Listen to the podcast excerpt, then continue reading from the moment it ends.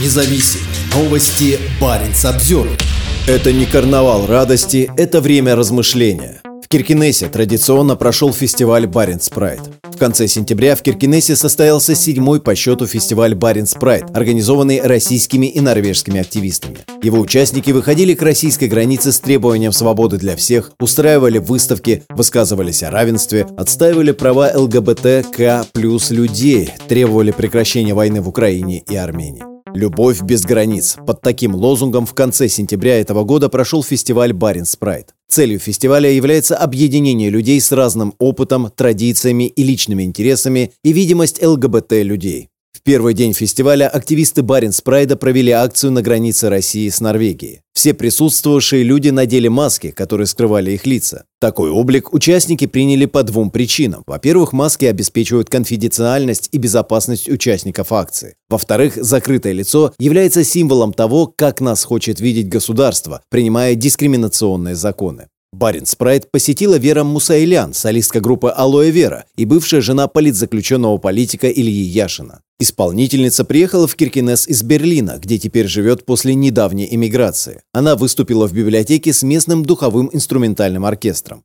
В прошлом году мы впервые выступали на Баренц Прайде. Это было в церкви. Это было очень интересно, говорит Вера в интервью Баренц Обзервер. У меня был переводчик, который переводил текст моих песен на норвежский. Это было очень весело и классно. Мы с тех пор подружились с фестивалем. С тех пор мы знали, если нас сюда позовут и будут готовы принять, мы бросим все свои дела и сразу будем здесь. Прайд для меня – это про право человека быть собой, любить и жить, как ты хочешь. Недавно мы были в Берлине на Прайде, а сейчас мы в Киркинессе. И мне кажется, что Прайд в Киркинессе, он больше затрагивает глубинные какие-то темы человека, его жизнь, его прав и любви. Это не карнавал радости, это время для размышления. Я прекрасно понимаю, что сейчас происходит в России, и на этом огромном контрасте перешагиваешь границу и попадаешь в маленький городок, и для меня это тоже очень важно. В городке, в котором 3000 жителей, и ни размеры, ни масштабы, ни ландшафты не влияют на твое право заявить о своих правах и желаниях.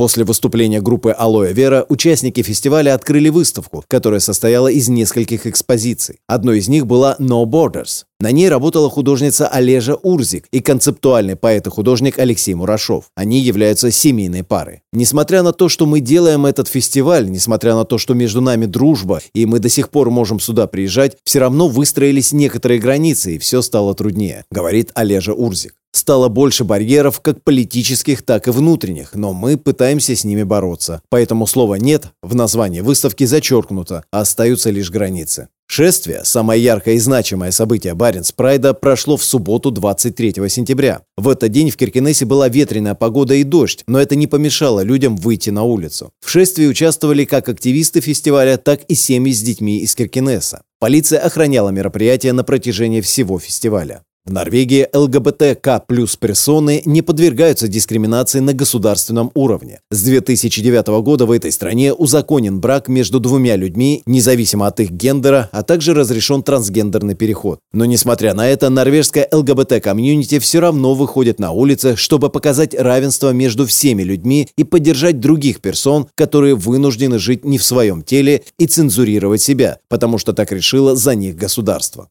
Марта – ЛГБТ-персона, которая пришла на шествие с посланием на русском языке, несмотря на то, что этот язык ей не знаком. На ее небольшом плакате на фоне флага трансгендерных персон расположено послание «Мы не люди второго сорта». Марта переживает за ЛГБТ-персон в России, которые подверглись дискриминации, насилию и угнетению из-за гомофобных и трансфобных законов. В России все ужасно. У ЛГБТ-персон в России мало прав, говорит Марта. И поэтому нам нужно выражать это мнение не в России, чтобы бороться за российское ЛГБТ-сообщество. Я сегодня здесь, потому что я ЛГБТ-персона. Я думаю, что это очень важно поддержать эту инициативу. В шествии под дождем участвовал Алексей из Санкт-Петербурга. Он является бисексуальным мужчиной и открыто заявляет об этом в своем обращении на плакате. После фестиваля мужчина вернется в Россию, где находится его семья и друзья. Хочется, чтобы не было полной изоляции, чтобы люди видели, что мы похожи, говорит Алексей. Несмотря на то, что сейчас в России творится, есть какая-то солидарность и открытость. Моя хорошая подруга Ольга Смирнова осуждена на 6 лет. Я считаю, что это возмутительно. Мы приехали сюда и встретили много поддержки и любви. Мы хотим хотя бы здесь, где есть свобода собраний, сказать, что не все русские за войну. Просто не все могут говорить об этом. Сейчас я для себя решил, что хочу оставаться в России, в том числе из-за ЛГБТ-сообщества. И важно быть там и помогать им.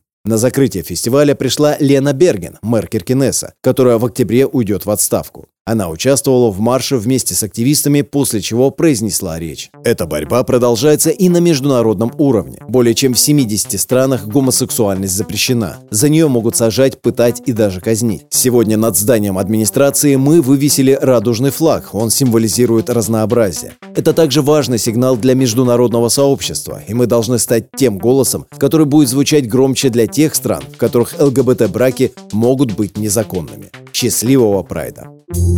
Парень Самсервер